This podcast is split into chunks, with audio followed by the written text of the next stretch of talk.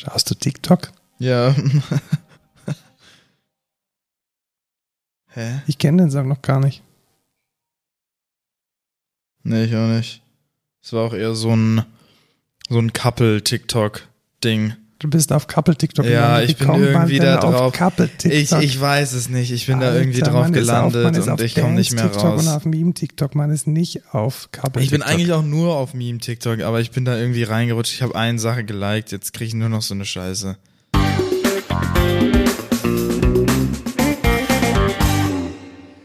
Hallo und willkommen zur 64. Folge Code Culture Podcast. Ich bin der Lukas. Und ich bin der Markus und wie immer reden wir einmal die Woche über Nerdkultur, Tech-News und interessante Dinge, die Menschen, die sich für Computertechnologie und Digitalisierung interessieren, interessiert. Und heute haben wir sogar Gäste bei uns, dazu aber später mehr. Äh, denn wir beginnen wie jede Woche mit dem Rückblick und mit dem Feedback. Wollen wir vielleicht tatsächlich mal mit dem äh, Rückblick beginnen und ein Follow-up machen. Wir hatten nämlich gesprochen über Lilith Wittmann, die die CDU gehackt hat. Ah, ja. Wir erinnern uns. Also sie hat in der, sie hat auf Sicherheitslücken hingewiesen, die in der, ja, in so einer internen CDU-App für die Koordination der Wahlwerbung oder der, des Wahlkampfes verwendet wurde, CDU Connect. Und die Staatsanwaltschaft hat jetzt entschieden, äh, dass sie die CDU nicht gehackt hat. Weißt du warum? Warum? Weil um überhaupt als, um überhaupt äh, illegalerweise an Daten zu kommen, müssen die Daten ja geschickt, äh, gesichert sein. Achso. Und sie, sie waren halt einfach gar nicht gesichert. Ah, das ja. heißt, sie hat auch überhaupt nicht ähm, Sicherheitsmechanismen umgangen, weil es keine gab. Ah, sehr gut. Und deswegen hat die, die äh, Staatsanwaltschaft jetzt äh, das Verfahren eingestellt. Freut uns, äh, sie hat es geblockt unter Medium, was ich übrigens nur so Medium gut finde, weil es ist halt hinter einer Paywall. Ne? Ach so. Ja. Ah. Also schaut es euch an. Ihr habt irgendwie, glaube ich, fünf oder sechs Artikel im Monat frei. Äh, Link ist in den Show Notes. Dann war ich letzte Woche in der BMW-Welt Um enttäuscht zu um werden. enttäuscht zu werden. Tatsächlich, also erstmal muss ich sagen, was ist die BMW-Welt? Die BMW-Welt ist so ein Prachtbau in München und da werden einfach Autos ausgestellt. Und ich wollte mir den i4 anschauen, weil der i4 ein heißer Kandidat ist, ähm, meinen jetzigen Dreier abzulösen. Und turns out, Er war nicht er da. war nicht da. WTF BMW. Also erstmal ganz grundsätzlich, wenn der Elektroantrieb die Zukunft ist, warum sind dann drei Elektroautos irgendwie ins letzte Eck gepackt und da, das ganze Foyer steht voll mit irgendwelchen M-Verbrennern, die, was weiß ich, wie viel ähm, zig äh, Liter Benzin auf 100 Kilometer brauchen. Also irgendwie hat es vom Framing her nicht gepasst und ich war sehr enttäuscht, der i4 war nicht da. Äh, der i4. i4, genau. Kennst Ja. du den i4? Ja, der hat so eine hässliche Front. Ja, wobei ich da sagen muss, Eine hässliche Front. ja, das ist schon eine hässliche Front. Also das Ja. Problem ist, dass sie halt versucht haben, man brauchte bei einem E-Auto keinen Kühlergrill mehr, weil man vorne nichts mehr hat, was effektiv gekühlt werden muss. Und da haben sie sich im Design schon ein bisschen, wie sagt der Engländer, exaggerated, übertrieben. Exaggerated. Exaggerated, das ist ein bisschen zu too much. ja, ich find's, ich find's hässlich. Ja, aber ich finde es ein ganz interessantes Auto und ich wollte es mir mal anschauen. Jetzt kommen wir vielleicht zum nächsten, was hässlich ist. Oder Ja, genau. Nächste, was hässlich ist. Weißt du, was Curated Shopping ist? Das ist ja so ein Buzzword gewesen, mit dem man in Deutschland vor ein paar Jahren ganz viel Venture-Kapital einsammeln konnte. ja, da, da ähm, wird ein Profil von dir erstellt und dann werden dir so Sachen ähm, empfohlen, die, die wahrscheinlich voll geil sind und dann kaufst du die. Genau, also man, man meldet sich da an und sagt zum Beispiel, ich bin ein 1,96 großer Mann und ich brauche Business Casual Kleidung. Und damit, mit dieser Information geht man zur Outfittery und die schicken einem dann Kleidung, die offensichtlich zu einem passen sollte. Vor zwei Jahren hätte ich tatsächlich Outfittery echt sehr empfohlen, weil die haben ja echt coole Sachen äh, geschickt. Was allerdings in den letzten zwei Boxen drin war, du hast die beide gesehen. Das hat null zu mir gepasst. Ja, verstehe ich auch nicht. Also ich habe auch schon gute Outfittery-Dinger gesehen, aber die letzten waren echt nicht so nice. Also irgendwie, der Laden. Also wenn ihr da einen Tipp habt, was da vielleicht besser sein könnte, dann äh, lasst es mich wissen. Ich finde es ein bisschen schade, weil Outfittery wurde immer so als, als Muster Einhorn durch die deutsche Startup-Szene getragen und die machen Gewinne, Gewinne, Gewinne und durchschnittliche Warenkorbgröße jenseits von 200 Euro. Aber so nicht. So, so nicht. nicht. So nicht. Dann äh, kam nicht nur ähm, ein schlechtes Outfit-Paket, sondern WatchOS 8 und iOS 15 raus. Äh, hast du es schon installiert? Ja, ich habe es direkt am ersten Tag, wo es available war, ähm, installiert, beides. Also wir hatten beide vorher nicht die Betas. Also wir genau. tun auf unsere produktiven iPhones nicht irgendwelche Betas drauf. Deswegen war es tatsächlich neu für uns beide und ja, es ist. Also ich muss sagen, gefällt mir schon sehr. Ähm, iOS 15 ganz cool. Es sind aber jetzt keine Breaking Changes. Also es, es fühlt sich jetzt nicht an wie ein völlig neues Device. Nee, aber keine Ahnung, wann tut es das schon? iOS 7 hat's, also als das Design komplett geändert wurde. Ja, aber man braucht doch nicht bei jedem Update einen neuen Design-Change. Ich meine, sie haben ein bisschen verändert. Notifications sehen ein bisschen anders aus. Genau, das sind jetzt rund und ich mag vor allem, wie die Notifications kommen oder eben nicht mehr kommen, weil es diese Profile gibt. Genau, es gibt jetzt Fokus-Profile, ähm, in denen quasi nur bestimmte Anwendungen durchkommen und man kann auch den Homescreen verändern.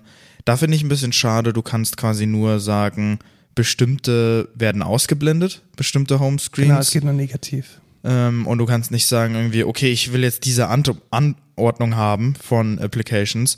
Äh, das finde ich ein bisschen schade. Ähm, sonst ist es mega cool. Da kommt dann bei mir nur noch Slack, Outlook und äh, Okta und so durch. Ja, genau. Während der Okta. Okta ein gutes Stichwort. Ich habe das natürlich gestern Abend irgendwie kurz vorm Schlafengehen aktiviert und dann gesagt, jo, ja, was wäre denn cool? Irgendwie Slack brauche ich, vielleicht noch ein bisschen Outlook und der Rest äh, bleibt mir gestohlen während der Arbeit. Ja, und dann wollte ich mich einloggen bei einem Kunden und habe mich gewundert, warum Okta nicht durchkam. Ich meine, es kam noch durch und du kannst auch die, Appli die, die Notification auch aufrufen. Wie kann ich das denn machen? Ich habe es jetzt in der Ach so, nicht gefunden. Hast du es nicht gefunden? Nee. Das ist ganz easy. Du bist auf deinem Homescreen und dann swipest du einfach nach oben wenn du in diesem Fokus-Ding bist, ah, dann, okay, dann, dann gibt's da so Zwischendings. Das ist übrigens ausgeblendet worden während deiner Fokuszeit. Und Alles dann klar, okay. äh, kannst du es da angucken. Weil das war echt stressig. Ich war dann in einem Meeting und wollte schnell irgendwas zeigen und dann ging es nicht durch. Das war mit der, ist mit der Watch natürlich immer mega geil, wenn man dann seinen zweiten Faktor auf der Watch hat und wirklich ja. nur kurz tippen genau. muss, um zu sagen, ich, ich, ich bims. Und für die, ähm, ja, für diese Notification, die ging jetzt halt einfach nicht durch. Ja, sonst äh, gibt's auch noch diese, diese Daily Recap-Dinger. Das finde ich ziemlich geil, muss ich sagen. Du bist halt überhaupt nicht klattert mit irgendwie 10.000 Notifications oder so. Und ich will jetzt auch nicht in jeder Application, die ich habe, die Notifications ausstellen müssen. Ähm, ich kann jetzt einfach sagen, okay, diese Apps sollen mir summarized werden ähm, um 8 Uhr und um 18 Uhr zum Beispiel. Und dann kriege ich da so eine Summary. Das ist echt äh, ziemlich cool, muss ich sagen.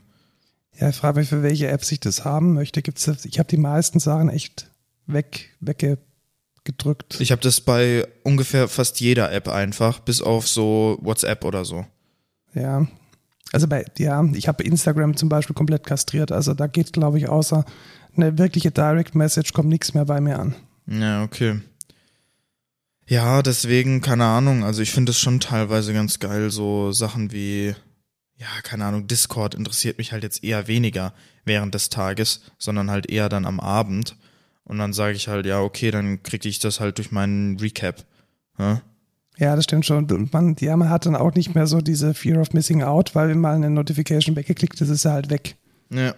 Ja, das stimmt schon. Ja, ich versuche mir das vielleicht auch nochmal ein bisschen gescheiter zu konfigurieren. Ich bin ja eher auf der Seite, ich will das alles gar nicht wissen.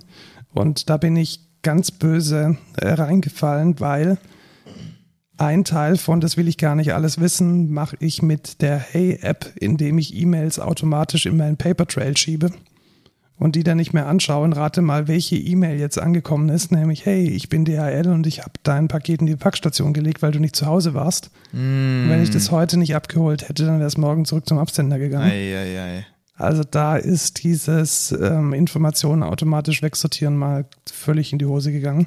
Ja, tatsächlich. Also bei mir muss ich auch sagen, ich ähm, habe ja meinen V-Server bei Hetzner und ich mache das immer auf Rechnung. Das heißt, ich muss es dann selbstständig bezahlen.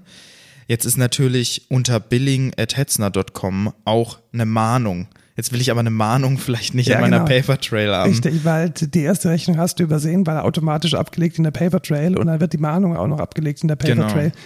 Also entweder muss man sich da dazu zwingen, da regelmäßig mal reinzuschauen oder vielleicht doch die E-Mails dann manuell da rein sortieren. Also ich bin mir da noch nicht ganz sicher, wie ich das machen möchte. Aber andererseits, es gibt halt DHL-Mails, die interessieren mich nicht die Bohne. Ja. Irgendwie so, Thomann hat dir dein Paket, ja danke, ich weiß, es kommt in zwei Stunden an. Merci, leg's vorne irgendwo hin. Aber die, diese Information, hey, du hast jetzt noch drei Tage dein, dein Pullover irgendwie abzuholen, sind schon Dinge, die ich jetzt eher haben möchte. Ja, und ich muss auch sagen, also wenn ich da so durchgucke, das ist schon eher Sachen, die mich halt wirklich null interessieren. Irgendwie echt viel fucking Rechnungsstuff. Auch so Lieferando und was weiß ich. Äh, Audible, danke, dass du da jetzt dabei bist. Ähm, und sonst auch nur Nachrichten, die mich wirklich echt null interessieren.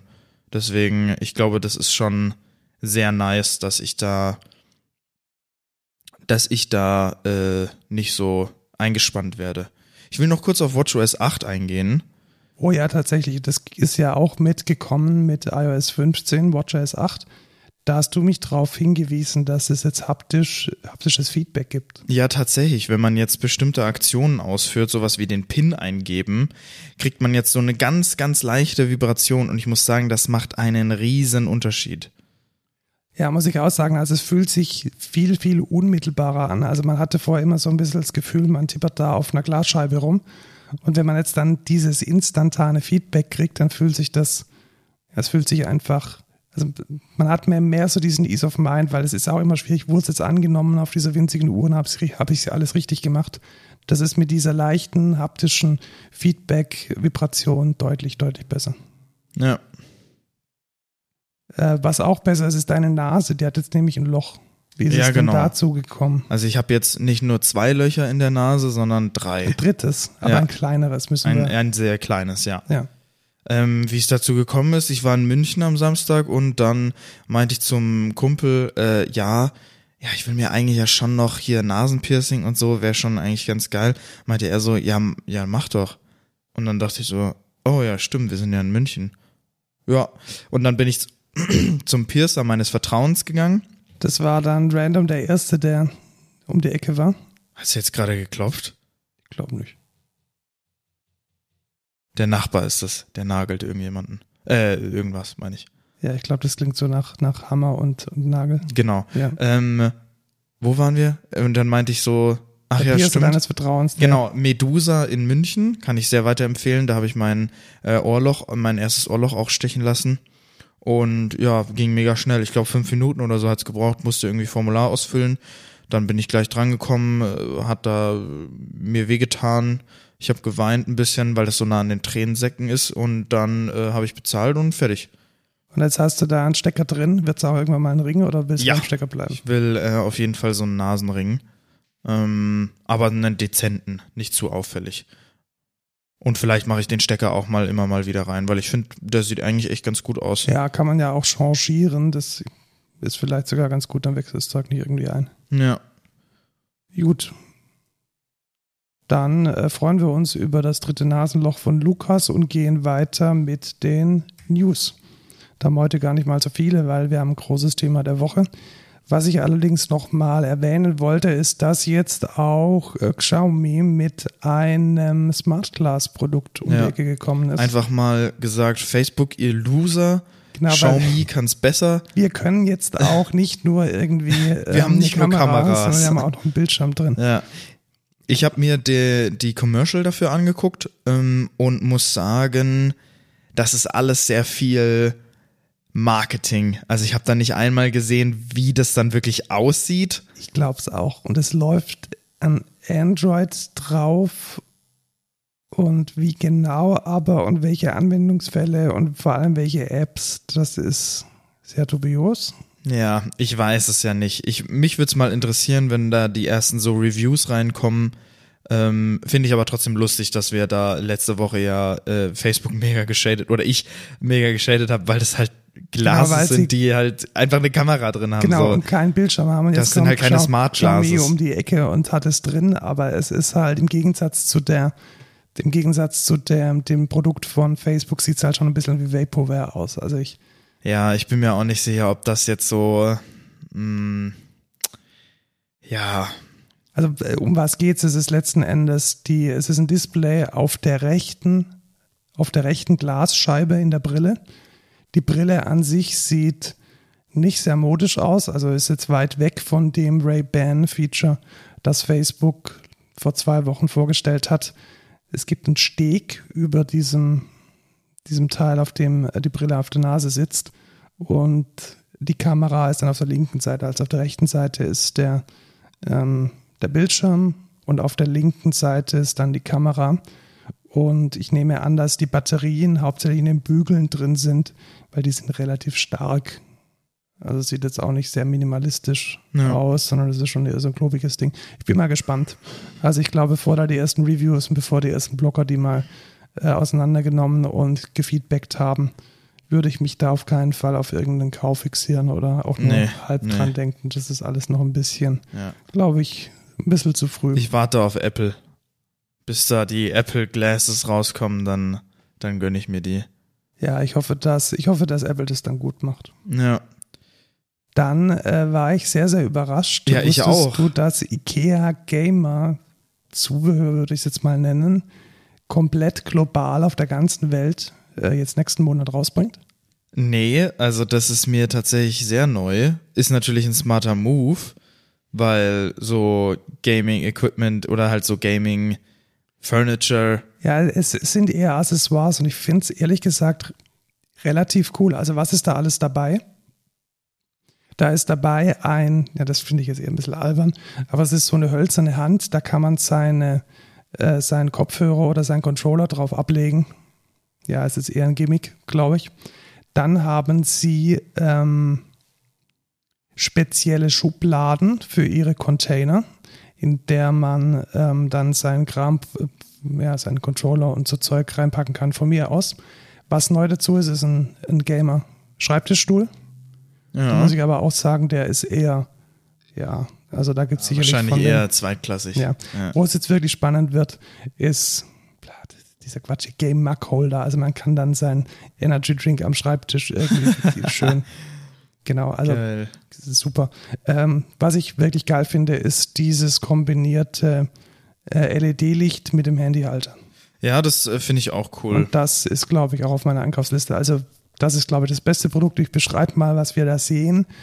Das ist ein LED-Ringlicht, das man sich auf den Schreibtisch stellen kann. Es ist so ein bisschen wie das Elgato, nur nicht äh, quadratisch. Wie das Keylight. Keylight von Elgato, genau.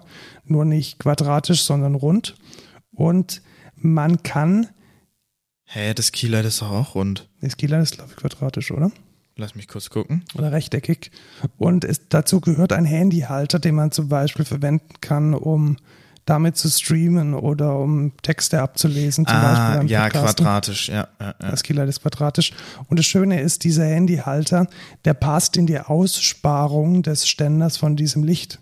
Das heißt, man kann die auch kompakt zusammenstellen, was dann auch noch Platz auf dem Schreibtisch spart und insbesondere dann geil ist, wenn man zum Beispiel sein iPhone als Teleprompter für irgendein Video verwenden möchte oder ein TikTok-Video dreht oder sonst irgendwas. Was tatsächlich auch ein guter Use Case ist, ist, dass man, man kann nämlich mit bestimmten Streaming-Applications kann man da sein Handy als, zu einer Kamera machen. Als Kamera machen, ja. ja, das ist, das ist schon ziemlich cool. Also, ja, also ich, mir fallen tausend Anwendungsfälle ein und wenn es tatsächlich nur der ganz triviale Anwendungsfall ist, dass man in dem Zoom-Call nicht scheiße aussehen möchte, ich denke, dazu ist es auf jeden Fall in der Lage und ähm, vor allem, weil dieses Ding nur 39 Euro kostet. Was? Ja, beides zusammen. Wow, das hole ich mir auf jeden Fall. Ja, das sieht, sieht auch noch gut aus. Ja. Und was auch noch neu dazugekommen ist, ist so, eine, so ein Kabel-Entzerrer, Entkoppler für kabelgebundene Mäuse. Ja, kann man jetzt. Ja, weiß ich jetzt auch nicht. Ja, ich naja. glaube, Gamer, manche Gamer haben noch kabelgebundene Mäuse wegen Schnelligkeit. Aber ich jetzt nicht. Brauche ich ja. auch nicht. Aber dieses Ringlicht, ähm, schaut es euch mal an, Link ist in den Show Notes, äh, ist für diese 39 Euro, die es kosten soll, ab dem 1. Oktober, echt eine, eine geile Sache. Ja. Und sag Tschüss zu deinem Passwort. Ja, tatsächlich. Also wir können jetzt bei Microsoft uns anmelden komplett ohne Passwort. Das ist schon, das ist ein Big Step, würde ich behaupten. Also nicht nur in dem Sinne, dass ich mich ohne Passwort anmelden kann. Nein, ich bin auch in der Lage, mein Passwort komplett zu löschen. Ja. Finde ich krass. Wie funktioniert das denn dann? Ja, über Two-Factor. Ja, genau. Das heißt, äh, am Handy habe ich hier Authenticator und kann mich direkt damit einloggen. Man kann auch einen physischen Key ähm, sich besorgen, so wie ich das gesehen habe. Genau, so ein Ubiquity oder wie auch immer die heißen. Ja. YubiKey, die dann den, den Kryptoteil auf einer Hardware haben. Und es gab noch eine Möglichkeit, oder? Ich glaube, so ein, so ein E-Mail-Link, der dann dir so ein Token schickt. Ja, E-Mail Verification sowas. Code und SMS. Ähm, ich finde es spannend, vor allem, also es gibt so viele Consumer, also so die, die typische, ich sage jetzt mal Hausfrau, die, das ist jetzt gemein, vielleicht auch Hausmann, äh, die oder der äh, einfach mit, mit einer Vielzahl von Passwörtern nicht klarkommt und ohnehin immer den Passwort Reset-Link klicken muss. Nee, weißt du, was die machen? Die haben einfach überall das gleiche Passwort. Ja, das ist ja noch schlimmer. Also Ja, dann ist aber das, das ja, ist die Realität. ja, das ist dann leider die Realität und da ist es, denke ich, der richtige Move. Ja, Also da denke ich auch. komplett das an einen, einen Token festzumachen, wie also irgendwas, was man besitzen kann, wie zum Beispiel diese Authenticator-App auf dem Handy, finde ich dann schon eine, eine, eine nice Sache. Ja, finde ich auch. Wobei ich da echt sagen muss, äh, Notion macht das ja ähnlich mit diesem Link. Und Die machen das sagen, ähnlich das- beschissen. beschissen. Das geht mir schon ziemlich auf den Keks, weil diese E-Mail oft sehr lange braucht, bis sie ankommt. Und dann will ich jetzt mich schnell mal in mein Notion einloggen und muss dann irgendwo noch dieses schon 18-stellige Wort dann irgendwie kopieren und aus dem Handy eintippen, weil ich am Geschäftsrechner bin und pipapo.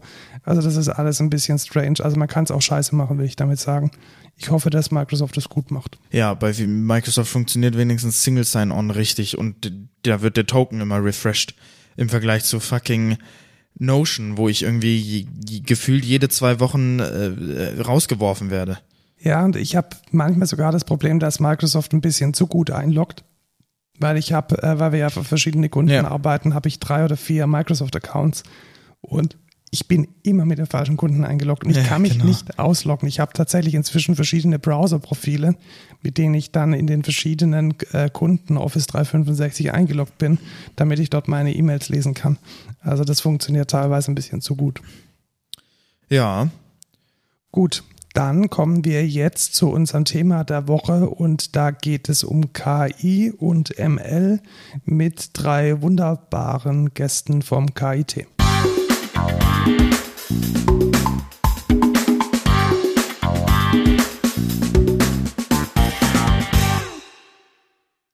Und wir freuen uns diese Woche wieder ganz besonders, dass wir Gäste dabei haben, nämlich drei Wissenschaftler vom KIT, die sich auf die eine oder andere Art mit künstlicher Intelligenz und maschinellem Lernen beschäftigen. Das ist David Lohner. Er ist Mediendidaktiker am Zentrum für mediales Lernen, ZML, des KIT und sein Schwerpunkt sind dort die Online-Lernangebote. Hallo David. Hallo Markus. Und wir haben dabei Gabriela Molinar. Sie ist vom Institut für Technik der Informationsverarbeitung, kurz dem ITIF des KIT. Und sie ist Wissenschaftlerin mit einem Schwerpunkt auf Zeitreihenprognose. Das ist besonders äh, im Bereich von Wetterdaten äh, ein spannendes Thema. Hallo Gabriela. Hallo Markus. Und wir haben Marco Stang, ebenfalls vom Institut für Technik der Informationsverarbeitung. Und sein Schwerpunkt sind selbstlernende Komfortfunktionen bei Autos. Hallo Marco. Hallo Markus. Und wir wollen heute über ein Thema reden, das schon sehr lange auf unserer To-Do-Liste stand und bei dem ich mich ehrlich gesagt gar nicht mal so gut auskenne. Und deswegen freue ich mich, dass ihr alle da seid, weil heute soll es um maschinelles Lernen und künstliche Intelligenz gehen und ähm, auch wie man das lernen kann. Und das werden wir heute gemeinsam diskutieren. Ich bin ja ein ganz, ganz großer Fan von Marc-Uwe Kling und seinen beiden Büchern Quality Land und Quality Land 2.0. Habt ihr die auch gelesen? Bis jetzt nur den, den ersten Teil. ähm, und freue mich schon auf den zweiten Teil. Den ja, die, die, das, das Erwachsenenspielzeug in Delfinform wird wieder ähm, stattfinden. Äh, ich denke, ML und KI begegnet uns an vielen, vielen Dingen. Also gestern bin ich sehr, sehr lange von Karlsruhe äh, nach, nach München gefahren und ich habe tatsächlich mal wieder so eine Spotify-Playlist angemacht, die für mich die besten äh, Tracks aussucht. Und es war unglaublich gut. Also ich war wirklich sehr beeindruckt. Und ich denke, wenn man mal so anschaut, was Amazon einem so vorschlägt und ganz anderer Bereich, aber ebenso eindrucksvoll die Deepfakes, die einem jetzt inzwischen auch immer wieder auf TikTok und in so sozialen Medien als, als Fun-Videos begegnen. Ich glaube, da hat sich in letzter, letzter Zeit einiges getan. Und deshalb äh, freue ich mich, dass wir da heute mal drüber reden. Jetzt ist natürlich die Frage, wenn ich so wie, also als ich studiert habe, da war ähm, ML und KI Kinderschuhe ist falsch, aber es war so ein bisschen eine ganz, ganz arge Nische. Ähm, deswegen freue ich mich, dass ihr jetzt gesagt habt, es gibt da einen neuen Kurs, den man online absolvieren kann.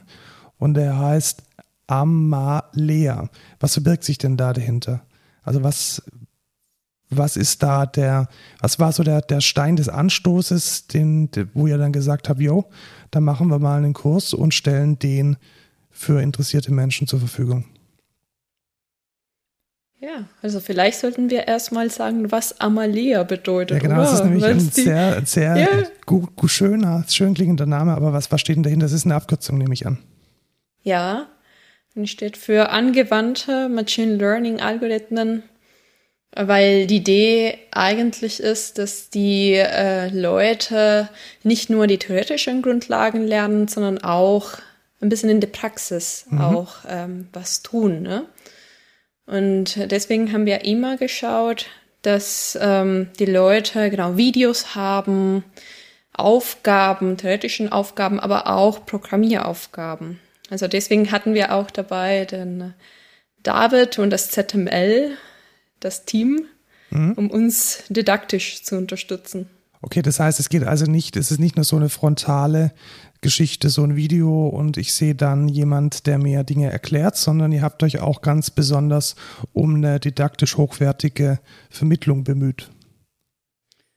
Genau, ähm, also wir am ZML, das bin eben einmal ich äh, und eine Kollegin, die Manuela Schmidt ist das bei uns.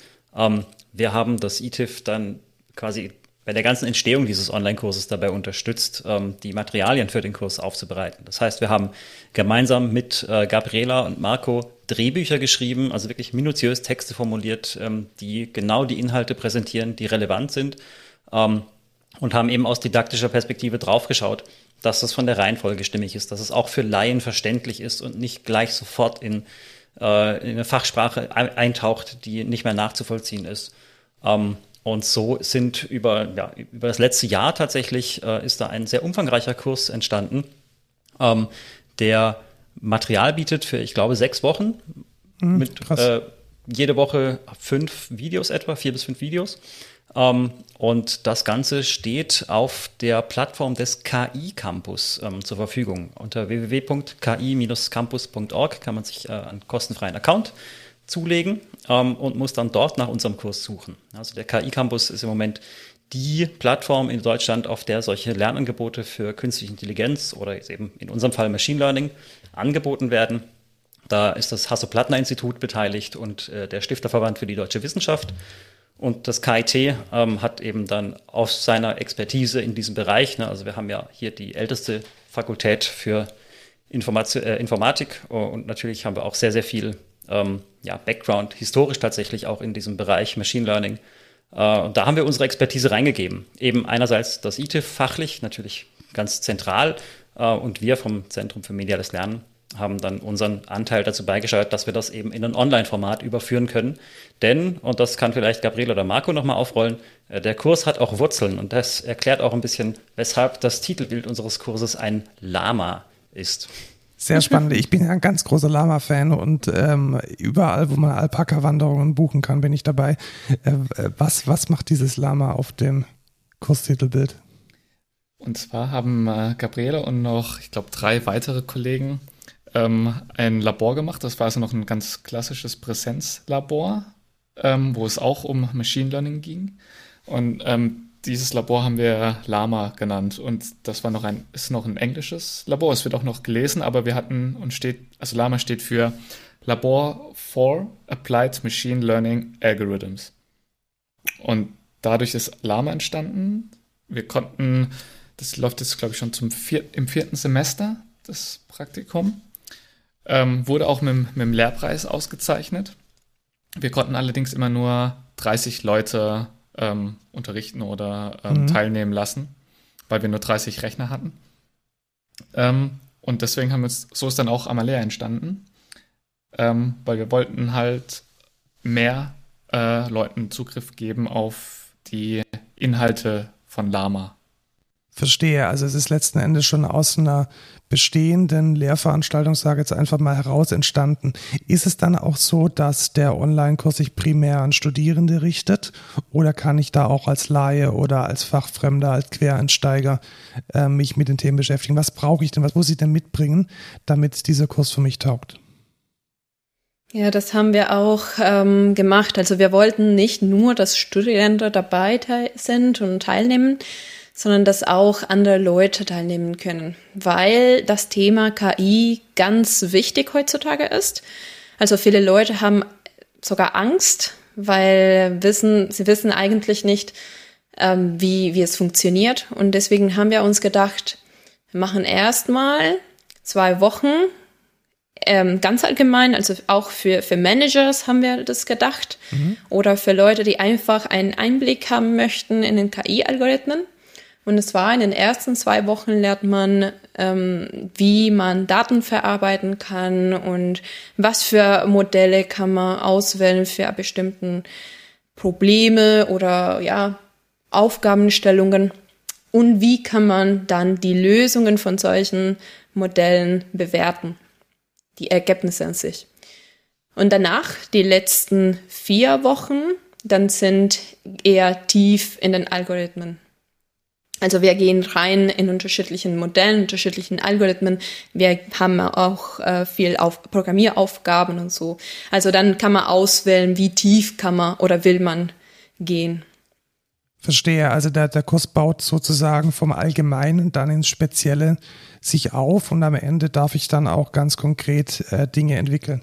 Für, für unser eher technisches Publikum natürlich sehr spannend, welche Programmiersprachen und welche ja, welche Frameworks werden denn verwendet? Ist es ganz klassisch äh, Keras und Jupyter, also Python, oder wie kann ich mir das vorstellen? Genau, also wir arbeiten mit Jupyter Notebooks und mhm. Python zusammen und benutzen die, die klassischen äh, oder die, die üblichen Verdächtigen an Frameworks wie TensorFlow, Keras, ähm, genau. Ja, die, SciPy, Learn, ja. Und die sind, denke ich, auch sehr relevant. Also das ist sicherlich eine, eine, eine sehr gute, eine sehr gute Wahl. Ähm, wie, wo, welche Daten kann ich denn hernehmen äh, bei dem Kurs oder auf, auf, welche, auf welchen Daten ähm, habt ihr denn aufgebaut? Also was, was ist so das Beispiel das, das, oder die Beispiele, die mich, ähm, die mir begegnen werden in dem Kurs? Ja, also wir haben ganz öffentliche Datasets verwendet. Mhm. Weil ja, also die Idee war auch, äh, dass die Leute sehen, dass man auch auf Basis von öffentlichen Datensatz, äh, Datensätzen was machen kann. Ne? Und ja, also zu, zum Beispiel den äh, Kitty Road Datensatz. Es ist ein sehr bestimmten Datensatz, der auch hier in Karlsruhe ähm, gemacht wurde und sind einfach ähm, Bildern vom Straßen und äh, Straßenverkehr. Also man kann sehr gut zum Beispiel autonomes Fahren, das Thema autonomes Fahren auch da ähm, verwenden oder lösen. Verstehe. Also ihr habt dann auch schon versucht, auch alle verschiedenen Facetten, also jetzt äh, hast du gesagt Bilder, also kommt auch Bildverarbeitung und Bilderkennung dran in dem Kurs. Ja, vielleicht sollten wir über die Algorithmen ja, reden. Genau. Welche, welche, Was genau? Genau, welche, welche Algorithmen ähm, werde ich denn lernen, wenn ich den Kurs ähm, durchmache? Fange ich mal kurz an. Also am Anfang haben wir das gesagt, äh, wir benutzen traditionelle Machine Learning Algorithmen, also Decision Trees, Car Nearest Neighbor, ähm, in die Richtung. Das, die, die gibt es schon lange, die Algorithmen, aber sind jetzt nochmal in, in, in letzter Zeit ähm, nochmal in Fokus gerückt worden durch den Hype, wo der gerade über Machine Learning gekommen ist. Und da benutzen wir zum Beispiel einen, den Datensatz, den äh, Titanic-Datensatz, der ist ganz beliebt. Ähm, mit einem Decision Tree kann man dann entscheiden, ob man denn zum Beispiel das Titanic-Unglück überleben würde oder nicht. Ähm, genau. Und das sind die ersten zwei Wochen. Man lernt auch viel, also die erste Woche ist, ähm, wie kann ich Daten einlesen, wie kann mhm. ich sie, wie kann ich sie weiterverarbeiten, wie, wie, man muss Daten bereinigen. Ähm, weil es gibt ähm, das, das, das, geflügelte Sprichwort ähm, Garbage in, Garbage out. Ja, genau. Also das, das, das ist mir, also ich hatte tatsächlich auch schon mal die ein oder anderen ähm, KI, ähm, KIs im Einsatz gesehen und es, ich fand es immer unglaublich lästig, die, die Daten vorher zu, zu cleanen, zu prunen. Ich weiß nicht, was der Fachbegriff dafür ist. Und ähm, lerne ich das da auch? Also gerade so Dinge wie, was mache ich denn, wenn ich massive Ausreißer drin habe? Lasse ich die drin? Packe ich die mit rein? Gibt es da Strategien oder packt man die dann direkt mit ins Training mit rein und sagt dann, okay, überlasse ich es eben der, der Maschine in Anführungszeichen, was die damit macht? Bei, hm, eine generelle, generelle Antwort würde ich sagen, ist bei bei leichteren oder bei einfacheren äh, Machine Learning Algorithmen wie den Decision Tree würde ich die Ausreißer rausschmeißen. Mhm. Ähm, bei intelligent, intelligenteren wie neuronalen Netzen zum Beispiel, da könnte man hoffen oder hofft man, dass das Netz, man spricht von generalisiert oder gut generalisiert und erkannt, eigenständig erkennt, dass es Ausreißer sind und mhm. sie dann ignoriert. Okay, verstehe. Also es, it depends sozusagen. Mhm. Ja. Okay, dann ähm, mit, mit, mit welchen Algorithmen geht es dann weiter? Also lande ich dann irgendwann auch bei, bei Bilderkennung? Wie wird der Kurs äh, weitergehen? Ja, dann äh, haben wir mal, also wir haben dann klassische Algorithmen, danach haben wir, fangen wir mal mit äh, neuronalen Netzen an. Mhm. Ähm, klassische neuronale Netzen, also Fit-Forward Neural Networks, Danach haben wir die CNNs, also Convolutional Neural Networks, und am Ende die ähm, Recurrent Neural Networks, also RNNs. Und da sind wir ähm, bei den LSTMs eigentlich, also Long Short Term Memory Networks. Ähm, genau, also wir bleiben mit den LSTMs, weil bei den RNNs gibt es unterschiedliche Algorithmen und wir haben uns dann bei den LSTMs konzentriert ja, also so ganz kurz sind die vier äh, Bausteine bei den Algorithmen. Aber dann tief gehen wir mal, äh, wie kann man dann diese, äh, die Modelle auf Basis von diesen Algorithmen bauen? Was muss man beachten? Ähm, wie kann man trainieren? Wie kann man Hyperparameter Optimization machen? Also alle Algorithmen haben Hyperparameter, mhm. also sind bestimmte Werte, die man anpassen muss Genau, also so, so dass das, äh, das Modell ähm, die Daten richtig beschreiben. Ähm, diese Hyperparameter muss man optimieren, sodass das Modell am besten passt. Ähm, das, genau, das können dann auch die Teilnehmer lernen. Und ansonsten, ja, also die Leute lernen dann, wie man oder welche Algorithmen existieren da in der Praxis. Aber am Ende, am wichtigsten ist, äh, dass die Daten passen. Also am Ende, ja. wenn man keine Daten hat, dann ja, schaffen wir nichts. Ja, richtig. Die, Vielleicht auch ganz interessant. Ja. Oh, vielleicht interessant, wenn, wenn viele Softwareentwickler zuhören. Es gibt ein Sprichwort, ich glaube, dessen Autor ich vergessen habe. Wenn man sich entscheiden kann, ob man mehr Daten möchte oder einen besseren Softwareentwickler, dann soll man sich immer für die besseren Daten entscheiden. Ja, das kann ich, kann ich tatsächlich bestätigen. Weil äh, Daten sind ähm, ja durch, durch nichts ersetzbar. Die skalieren auch nicht. Wenn die nicht da sind, sind sie nicht da. Ähm, du hast jetzt allerdings schon gesagt, Algorithmen programmieren. Also ich nehme an, man muss programmieren können, um diesen, um diesen Kurs äh, erfolgreich abzuschließen. Und man sollte wahrscheinlich auch mathematische Grundlagen mitbringen, dass man jetzt nicht irgendwie bei der ersten Matrix ähm, schreiend äh, aus dem Zimmer rennt. Ähm, das sind wahrscheinlich Voraussetzungen, die ich mitbringen muss. Ja, ja, im Prinzip schon. Also man muss ähm, ja damit äh, leben können. Und äh, mit der Programmierung am Anfang haben wir eine kurze äh, ja, Einführung in Python, aber es ist eigentlich ja, ja, wir erwarten tatsächlich, dass ein bisschen Python schon ähm, ja bekannt ist. Ja, was ja durchaus auch in Ordnung ist. Also ich merke auch immer wieder, dass viele auch schon mit aus der Schule kommen mit Grundlagen in der Programmierung. Deshalb ist das, glaube ich, ähm, in der heutigen Zeit gar nicht mal mehr so die große Hürde. Ja, also ich, ich kann das unterstreichen als vielleicht einziger Nicht-Informatiker in dieser Runde. Ähm, wir haben ja die Drehbücher gemeinsam geschrieben und so ab der dritten Woche bin ich tatsächlich stellenweise inhaltlich ausgestiegen, weil äh, ich mit, also mit, teilweise sind wir sehr theoretisch mit, mit umfangreichen Formeln und steinigt mich, wenn ich jetzt da etwas äh, drüber hinwegsehe, was genau da drin steht.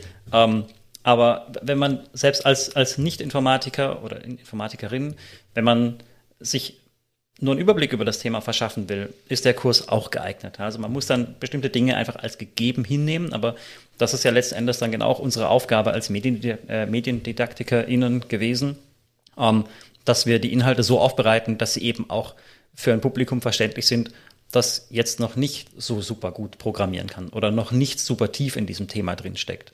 Und ähm, ich glaube, das ist uns ganz gut gelungen, weil zumindest ich aus meiner Perspektive kann behaupten, dass äh, auch ich allein durch die Erstellung der Drehbücher da noch mal einiges gelernt habe. Ähm, und wir haben natürlich dann immer auch ein bisschen naiv zurückgefragt, was bedeutet das denn jetzt? Kann man das tatsächlich so sagen? Und äh, können wir vielleicht hier dieses Fach, äh, dieses Fachwort oder diesen Fachbegriff nochmal genauer erläutern? Ähm, also von daher ist, glaube ich, der Kurs schon genau für diese Zielgruppen, die, ich glaube, Gabriela vorhin genannt hat, dass man einerseits Studierende, die jetzt in dem Bereich sich ohnehin gerade fortbilden oder das alles lernen ähm, und aber auch gleichzeitig Personen, die vielleicht das Studium schon lange hinter sich haben und jetzt äh, im Beruf vor neuen Aufgaben stehen und auf einmal Machine Learning einsetzen sollen. Also auch gerade für solche Personen ist dieser Kurs sehr gut geeignet, denke ich. Ja, und da gehöre vor allem ich dazu. Also wie ich gerade vorhin schon gesagt habe, ich hätte mich wahrscheinlich echt ähm, bemühen müssen. Damals, so wann war das denn? Wann habe ich angefangen zu studieren? 2005. Äh, da jetzt besonders einen Schwerpunkt in, im maschinellen Lernen oder in der KI zu, zu entwickeln. Das, das war damals einfach nicht, nicht auf, dem, auf dem Schirm der Möglichkeiten. Und ich bereue es ein bisschen, weil viele andere Dinge kann man sich so herleiten in dem, was man, was man gelernt hat. Und bei KI muss ich jetzt einfach so sagen, das ist in gewisser Weise schon eine sehr spannende neue Denkweise mit ähm, Konzepten, die man jetzt nicht zwangsläufig aus anderen Disziplinen kennt. Und deswegen bin ich wahrscheinlich, hoffe ich doch, einer der ersten, die diesen Kurs erfolgreich abschließen. Ähm, das ist, das ist eine, eine, eine, gute, eine gute Frage. Wenn ich diesen Kurs abgeschlossen habe, kann ich mir das irgendwie bestätigen lassen? Kriege ich dann was, habe ich da was in der Hand? Oder ist es letzten Endes was für, mein, für meine eigene Bildung? Ja, beides. Also äh, erstmal, der Kurs, wie gesagt, steht auf dem KI-Campus kostenfrei zur Verfügung. Ähm, und wenn du den Kurs durcharbeitest, bekommst du am Ende auch ein digitales Zertifikat, auf dem draufsteht, der Markus kann jetzt KI, sinngemäß. Ähm, natürlich musst du dafür einen, einen, großen Teil der Aufgaben, die dort in dem Kurs gestellt werden, ähm, richtig beantworten. Aber das versteht sich ja von selbst. Ja. Und das gelingt dir sicher. Ja, hoffe ich doch. Hoffe ich doch. Wobei Python tatsächlich, ich bin ja, wer den Podcast kennt, ich bin nicht so der große Freund von Python, weil nicht, äh, nicht type-safe. Aber das ist, glaube ich, eine Diskussion für eine andere Stelle. Ja. Ja, vielleicht, was äh, der David davor gesagt hat, ähm, genau diese didaktische Ansätze, die wir auch äh, wegen ZML äh, verwendet haben, ähm, vielleicht die Beispiele. Also wir haben uns ganz an Beispiele fokussiert. Also zu schauen, nicht nur die mathematische Formel zu zeigen, sondern auch Beispiele zu zeigen und ja, Anwendungsgebiete auch auszusuchen. Ne, dann haben wir innerhalb von diesem Kurs unterschiedliche Beispiele, also vom Tischgrößen auszuwählen, also so einfach, dass eine Maschine meine Tischgröße auswählt, je nach äh, Körpergröße oder Gewicht oder bis zum genau Deepfakes und autonomes Fahren. Ne? Mhm. Also wir haben so unterschiedliche Dinge. Was noch? Vielleicht Markus kommt mir gerade zur Erinnerung äh, nichts mehr. Aber wir haben auch ein Beispiel, äh, wo es darum geht, äh, Wettervorhersagen zu machen oder Stromverbrauch von einer Stadt vorherzusagen. Genau. Also man, man, sieht tatsächlich in dem Kurs, glaube ich, ein, ein, sehr breites Spektrum, dass eben Machine Learning oder künstliche Intelligenz, wenn man dann eine Ausbaustufe mehr nimmt, wenn man so will, ähm, tatsächlich in sehr, sehr vielen Bereichen Anwendung finden kann. Ja, aber eben nicht unbedingt muss oder vielleicht auch, wo sich ganz neue Bereiche finden lassen, wo man diese Technologien einsetzen kann. Und ich hoffe, dass der Kurs das auch ein Stück weit ähm, transportiert, auch wenn es so explizit, glaube ich, gar nicht erwähnt wird. Ja, aber durch einfach diese große ähm, Anzahl an Beispielen, dadurch wird das, glaube ich, gut transportiert. Und da muss ich auch mal sagen, das ist ein ganz großer Vorteil von dem traditionellen universitären Ansatz, dass man eben aus der generellen und abstrakten Beschreibung einer Technologie oder einer, in dem Fall jetzt äh, Algorithmen und einer Methodik, dass man da dann eben die speziellen Anwendungsfälle mit einer eigenen kreativen Leistung ähm, herleiten und entwickeln kann. Und deswegen finde ich es auch einen sehr, sehr guten Ansatz zu sagen, das ist jetzt nicht irgendwie so das How-to, Copy and Paste, sondern wir zeigen euch mal auch, äh, was denn da eigentlich dahinter steht. Und das ist, glaube ich, auch eine, eine Differenzierung zu Angeboten von Udemy oder YouTube, wo es dann halt hauptsächlich darum geht, ein, ein Kochrezept äh, zu präsentieren. Äh, das habe ich jetzt schon in dem, wo ich mal reingeschaut habe, gesehen. Das macht ja nicht so, sondern es geht da tatsächlich in eine, in eine tiefe Erklärung, die ähm, meiner Meinung nach in allen Bereichen der Softwareentwicklung besser ist als wirklich nur die einzelnen Copy und Paste äh, äh, zu reproduzieren. Ähm, ich würde vielleicht noch mal ganz kurz auf genau den Punkt, auf diese Didaktik eingehen, David. Äh, wie siehst du denn jetzt dieses Lehrangebot im Vergleich in der Abgrenzung, in der Ergänzung zu dem traditionellen Angebot einer Vorlesung? Denkst du, diese Dinge werden sich weiterentwickeln? Ist das eine jetzt auch vielleicht von Corona eine getriebene neue Ausrichtung und ein, neues Erwecken? Also Oder wie, wie, wie kann ich mir das vorstellen in, innerhalb der universitären Bildung? Also das, da kannst du natürlich äh, tagelang drüber diskutieren, je nachdem, wen du fragst. Jetzt bist du natürlich an jemanden geraten, der eben an einem Zentrum für mediales Lernen arbeitet. Ja, du kannst es nicht sagen, ich, ich finde die Vorlesung frontal mit, mit Skript am besten. Das geht natürlich nicht, ne? Also es ist tatsächlich, äh, glaube ich, landläufige Meinung, äh, auch in der Hochschullandschaft, dass so die klassische Vorlesung im eigentlichen Wortsinn ähm, ausgedient hat. Es gibt natürlich immer noch Personen, äh, also Dozierende, die das sehr, sehr gut machen. Ja, also jeder von uns hat, glaube ich, mal einen, einen flammenden Vortrag gehört von einem, äh, von jemandem, der das präsentiert, der oder die das sehr, sehr gut macht. Ähm, und dann lernt man da natürlich auch was. Das ist gar keine Frage. Aber gerade solche Lernangebote wie das, was wir jetzt hier äh, produziert haben, ähm, hat natürlich den großen Vorteil, dass es äh, zeitunabhängig wahrgenommen werden kann, also ich bin und ortsunabhängig wahrgenommen werden kann. Also ich muss nicht ähm, um 8 Uhr früh im Hörsaal sitzen, sondern ich kann äh, das in meinen Tagesablauf einplanen, wie es mir passt. Ja? Und wenn ich eben nur zwei Videos anschauen kann, weil ich nur eine halbe Stunde Zeit habe, dann ist das auch in Ordnung. Ähm, und ähm, dadurch, dass wir natürlich auch innerhalb des Kurses die Möglichkeit haben, zu jedem Kapitel mit anderen Lernenden in Austausch zu treten. Also es gibt dort ähm, ein, ein, Forum, man kann dort Diskussionen führen über die Themen ähm, habe ich natürlich eine ganz neue Ebene, die an der Universität so nicht gegeben ist. Ja, weil gerade dadurch, dass dieser KI-Campus, also diese Plattform, nicht nur innerhalb der Hochschule agiert, sondern tatsächlich öffentlich zur Verfügung steht, ähm, habe ich ja die Möglichkeit, einerseits Studierende äh, da reinzukriegen, aber auch schon Personen, die schon lange berufstätig sind oder die aus ganz anderen Fachbereichen kommen. Äh, und wir hoffen sehr, dass im Lauf der nächsten sechs Wochen sich in diesen Foren doch einiges tut und vielleicht genau solche Kontakte mal zustande kommen, dass sich Personen aus der Hochschule mit Personen aus dem, ja, aus der Wirtschaft sich unterhalten und über diese Themen austauschen und ihre eigenen Sichtweisen da einbringen und so auf einmal feststellen, hoppla, die Welt ist ja irgendwie viel größer als, als diesen kleinen Ausschnitt, den ich sonst für meine Realität äh, nehme. Ähm, und ich glaube, dass das eine ganz, ganz große Chance ist, dieser Online-Angebote, wenn sie denn tatsächlich öffentlich zur Verfügung stehen. Ja, es gibt natürlich auch sehr viele Angebote, die nur innerhalb der Hochschule ähm, für die Studiengänge, für die Einzelnen angeboten werden. Auch da sehe ich sehr viele Vorteile im Vergleich zu, zu klassischen Präsenzlehre.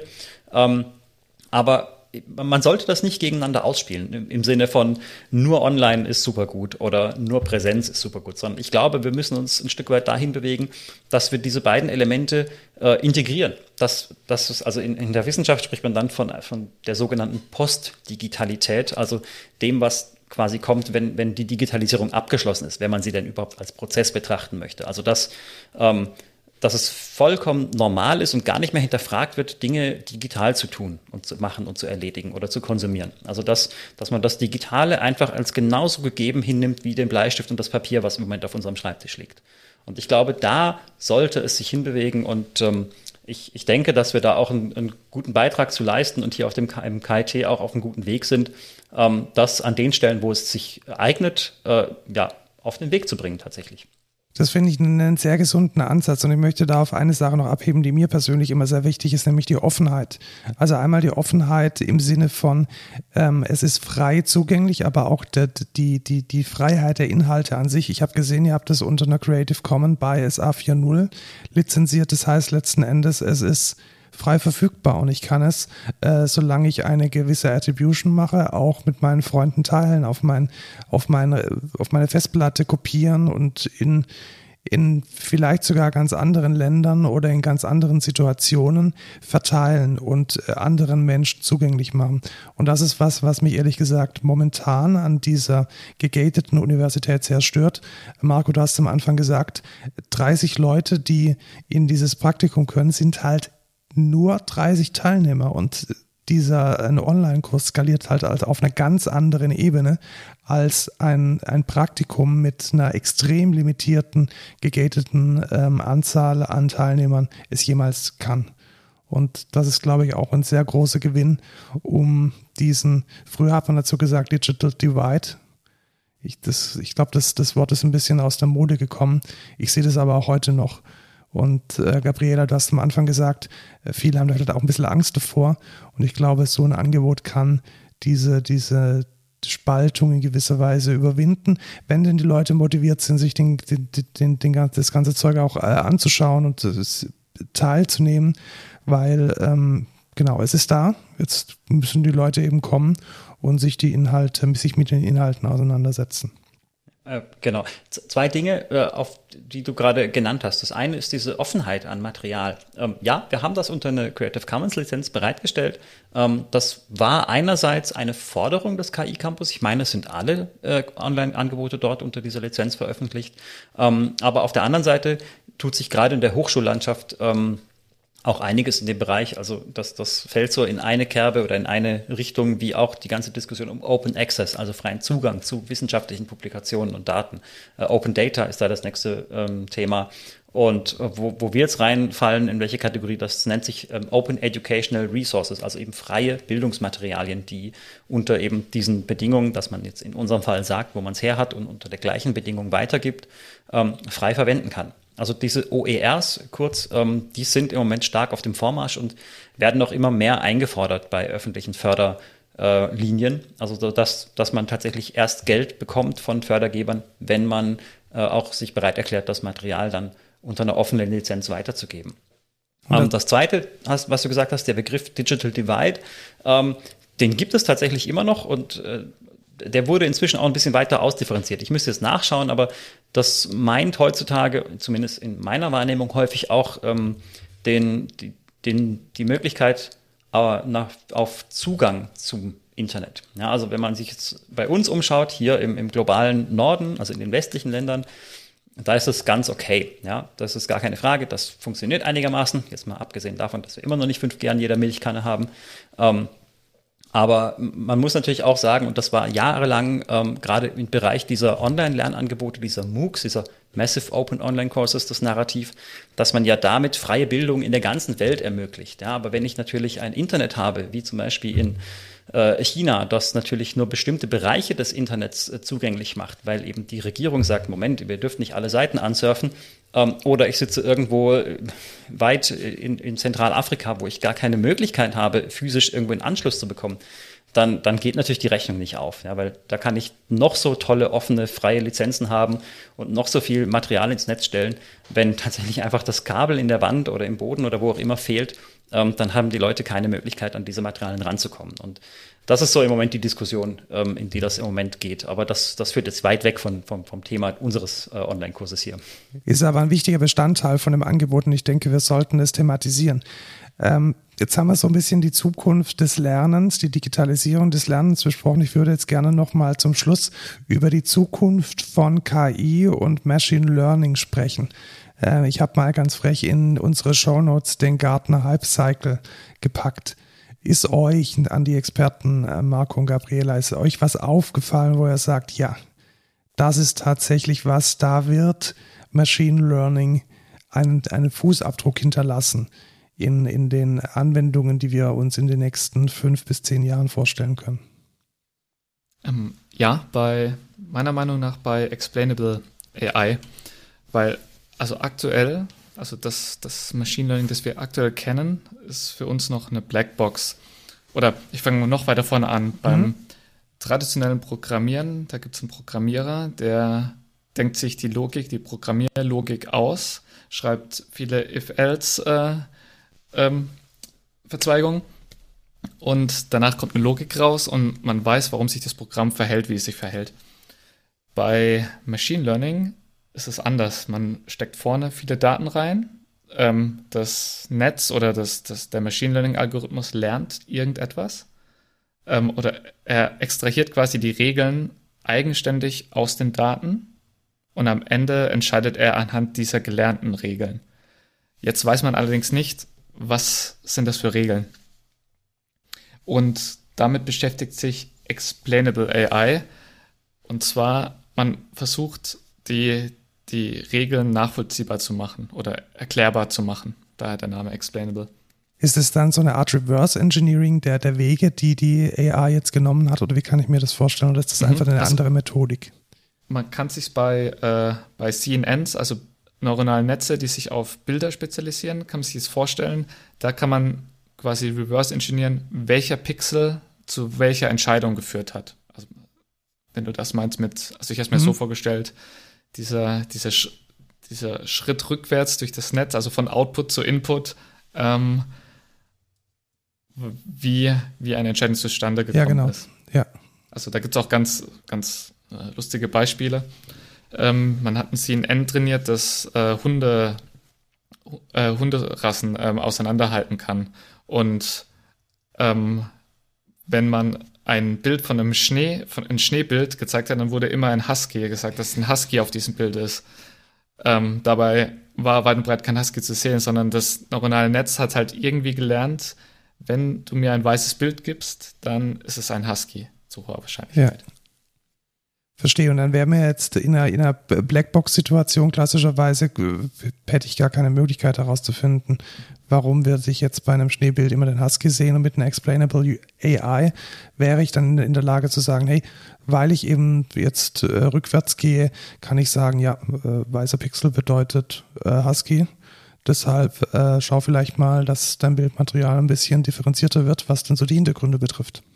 Mhm, genau. Ja, cool. Ähm, sehr spannend finde ich, dass Data Science Education gerade auf dem Peak ist. Also ihr scheint mit dem Kurs den richtigen, den richtigen äh, Zeitpunkt erwischt zu haben. Ähm, auch wenn die, wenn die Pandemie jetzt vorbei ist. Ich glaube, äh, Data Science ist ähm, definitiv auf dem Vormarsch. Ähm, wo glaubt ihr denn, ist die Sache schon produktiv? Also ich denke, wir haben am Anfang die, die, die Hauptanwendungsfälle, die wir jetzt aus dem Alltag kennen, gesagt. Predictive Analytics, Predictive Maintenance kenne ich jetzt noch aus einem beruflichen Kontext. Äh, wo denkt ihr, ist die Technologie jetzt schon so reif, dass es die, die Produktivität erreicht hat? Mhm. Ja, also vielleicht bei dem Advanced Images and Video Analytics ja, also es wird viel, viel verwendet und vielleicht deswegen, äh, also zumindest was wir geschaut haben, ist vielleicht jetzt in der Enttäuschungsphase. Mhm. Weil, ja, also man erwartet viel vom Videos und Images, zum Beispiel in diesem Bereich vom autonomen Fahren. Und ja, also es ist auch keine ja, Zauberei oder so. Also man hat Fehler. Also die Maschine ja. kann nicht alles gut und perfekt ähm, prädizieren. Was, wir haben Menschen, wir Menschen haben auch Entscheidungen im Leben, als wir erfahren, wenn wir nicht wissen, was zu tun. Und dann wie könnte die Maschine auch wissen? Also das sollte ich dann, ähm, ich weiß nicht, ein Tier oder eine Person über durchfahren, ne? Ja, äh, Klassiker. Also das fängt ja auch schon damit an, dass Siri mich oft nicht versteht oder dass die, die Bildersuche in meinem iPhone, wenn ich dann tatsächlich jetzt dann doch mal die Bilder möchte, die jetzt eine Kirche zeigen. Ich bin äh, unglaublich, ähm, ich glaube, jede Kirche, die ich gesehen habe, habe ich auch fotografiert. Das sind dann halt auch manchmal äh, irgendwelche Gebäude dabei, die jetzt nichts damit zu tun haben. Also ja, die Dinge sind nicht unfehlbar. Und das ist vielleicht auch das Schöne also wenn ich jetzt wieder an Quality Land denke oder an die oft beschworene Superintelligence, vielleicht ist es auch gut, wenn die Maschine nicht so unglaublich unfehlbar ist, wie sie vielleicht sein möchte. Ja. Ich denke, wir haben das Thema, wir können es nur anreißen. In so einem Podcast kann man das Thema nur anreißen. Ich hoffe, wir haben aber trotzdem einen guten Überblick gegeben und vor allem ähm, Appetit darauf gemacht, den Kurs sich mal anzuschauen. Ähm, vielen, vielen Dank, dass ihr drei Gast wart bei unserem Code Culture Podcast und ich freue mich auf den Kurs. Ja, danke dir und viel Spaß beim Lernen. Danke dir. Vielen Dank, dass wir da sein dürfen. Ja, Gerne. Dankeschön, hat Spaß gemacht. Viel Spaß beim Lernen über Machine Learning.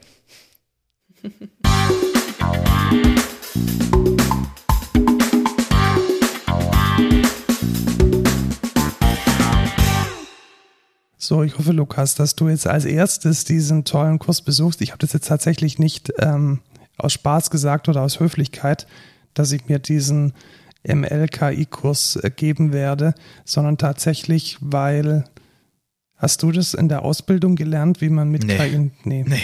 Ich, ich hatte es in dem Studium auch nicht gelernt und es begegnet einem halt doch. Also wir sind jetzt auch, Excentra forscht auch, also da, wo ich arbeite, CTO bin, wir machen Forschungsprojekte und in einigen oder in ja, einer kleinen Anzahl von denen ist ML und KI mindestens mal Teil davon, auch wenn wir dann jetzt nicht aktiv dran arbeiten, sondern es letzten Endes nur in dem, in der Ergebnisverarbeitung begleiten, möchte ich dann schon mal mit einer akademischen Tiefe wissen und verstehen, wie es denn funktioniert.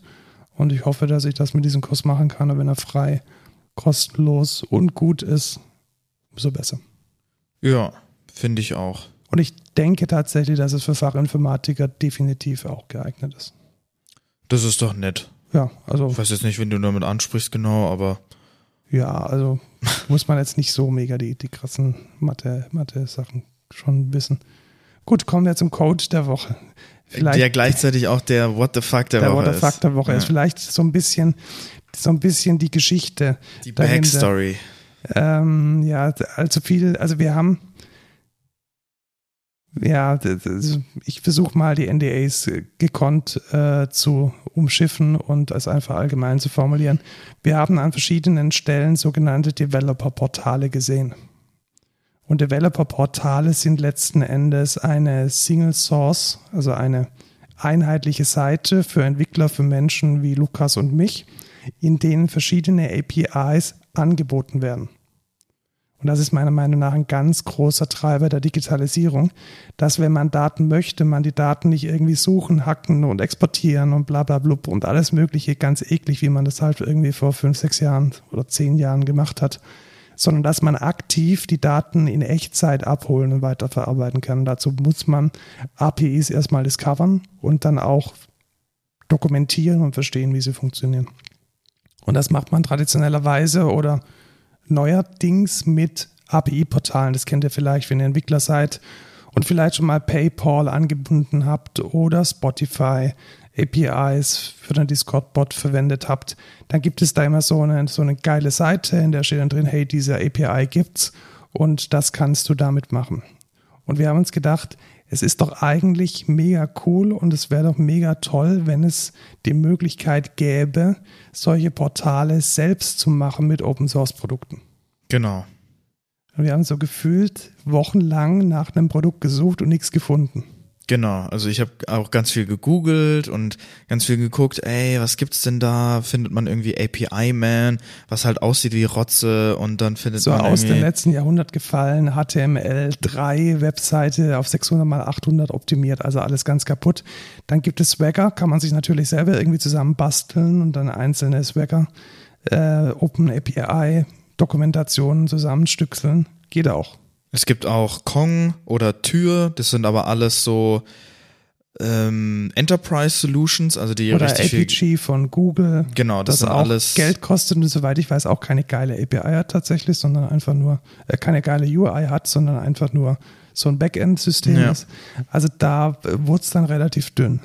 So, und dann habe ich, glaube ich, ich saß neben dir Ja, genau. und wir haben dann den Artikel von Gartner gelesen, in dem stand dann drin, wir empfehlen euch übrigens, äh, um Digitalisierung und Adoption voranzutreiben, Cultural Change, bla bla bla, so ein Portal aufzusetzen und macht es zum Beispiel mit Backstage von Spotify. Dann war da einfach so mittendrin in der Textwüste ein blauer Link.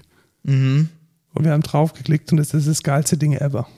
Ja, also ein sehr geiles Ding. Ich bin das gerade am evaluieren und ich muss sagen, das ist schon, das ist schon geil. Also das ist von Spotify einfach deren internes System, um so ein Developer-Portal einfach aufzusetzen. Und das ist letztendlich ein Framework, um so ein Developer-Portal aufzusetzen. Genau. Also was man damit quasi macht, ist, du erstellst dir eine eigene Backstage-App, die dann, die du dann selber quasi bestückst mit äh, React-Code, äh, JavaScript-Code äh, oder eher TypeScript-Code und ähm, definierst da quasi deine eigenen Sachen rein. Und das ist schon, das ist schon fett, muss ich sagen. Und es unterstützt out of the box nicht nur irgendwie so die Klassiker wie REST, sondern es ist auch dabei GraphQL mit GraphQL. Man kann README lesen, man kann Kubernetes, man kann sogar Java APIs. Du kannst da quasi alles so dokumentieren, was du in deiner Systemlandschaft hast. Wirklich alles. Also es soll tatsächlich der Single Point of Truth für Entwicklerdokumentation sein. Genau. Du kannst auch tatsächlich, was damit auch gemacht werden sollte, ist Bootstrapping von Projekten. Das heißt, du wählst einen Template aus an einem, von einem Projekt und dann baut er dir quasi direkt im GitHub ein neues Projekt davon mit einer bestimmten ID und dann äh, macht er das ganze Setup von Backstage quasi einfach so. Genau, das kann ich mir echt sehr, sehr gut vorstellen, dass wir haben ja zum Beispiel unser Custom Juice Stack, den wir verwenden für unsere PLM-nahen Anwendungen. Und da könnte ich jetzt tatsächlich sagen, hey, mit einem Klick kannst du dir dann einen neuen Service machen und der wird dann automatisch auch dokumentiert in dieser äh, Backstage-Applikation. Ja.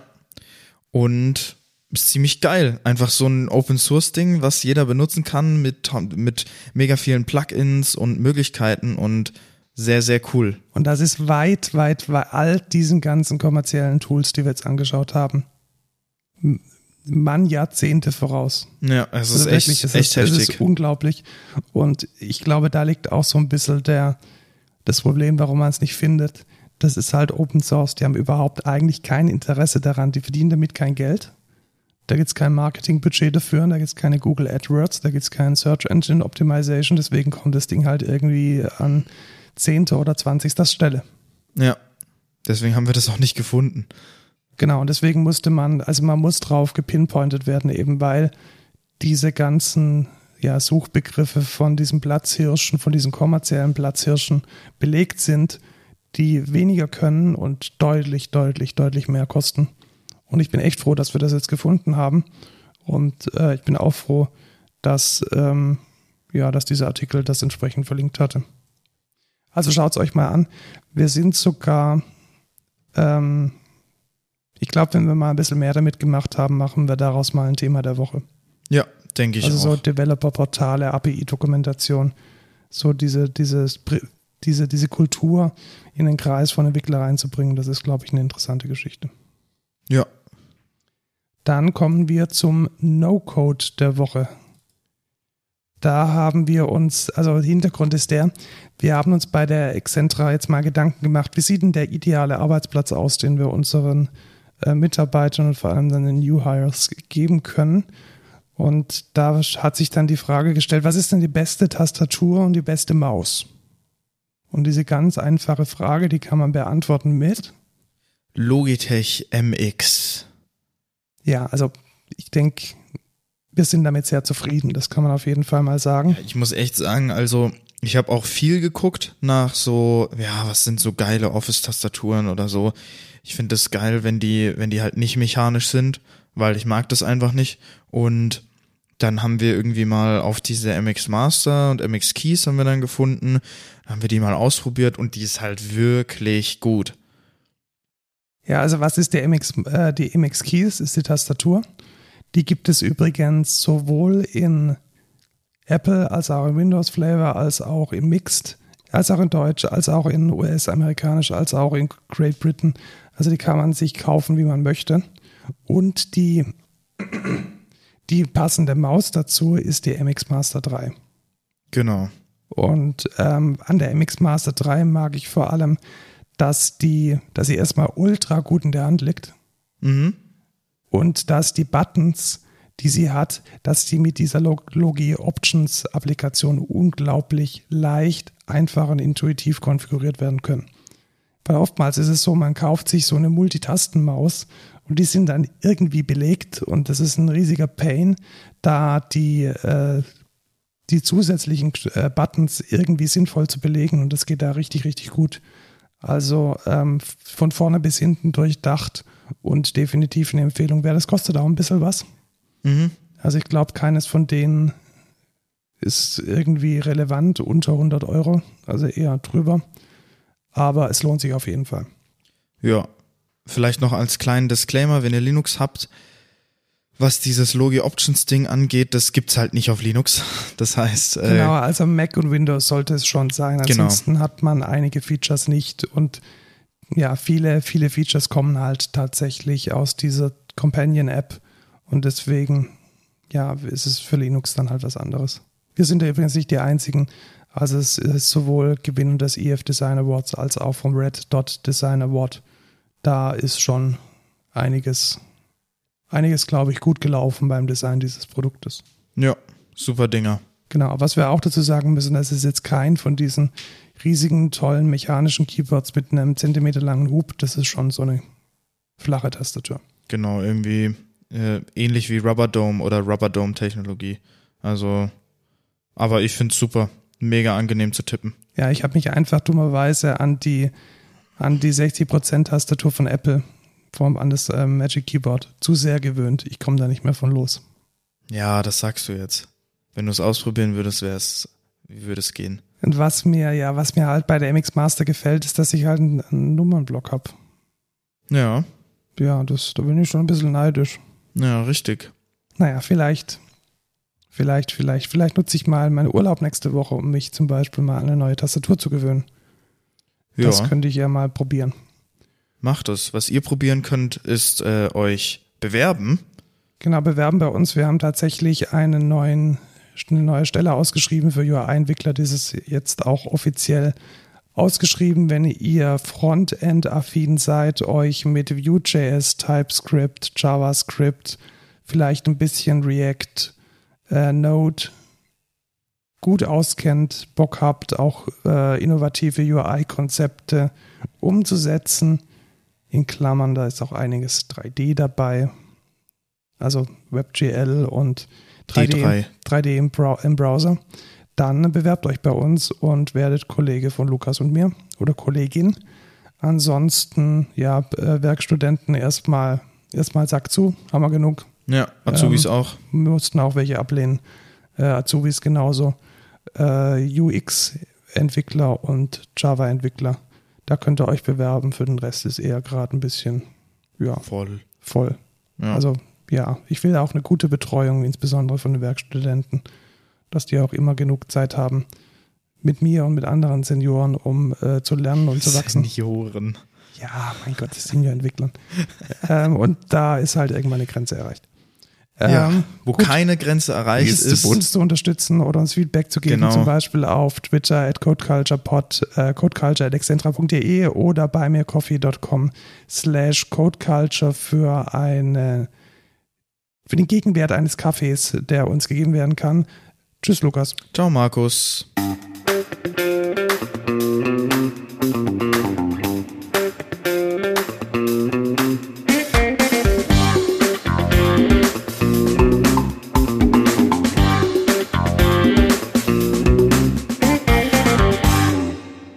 Mal kein Outro-Gag. Das können wir nicht machen.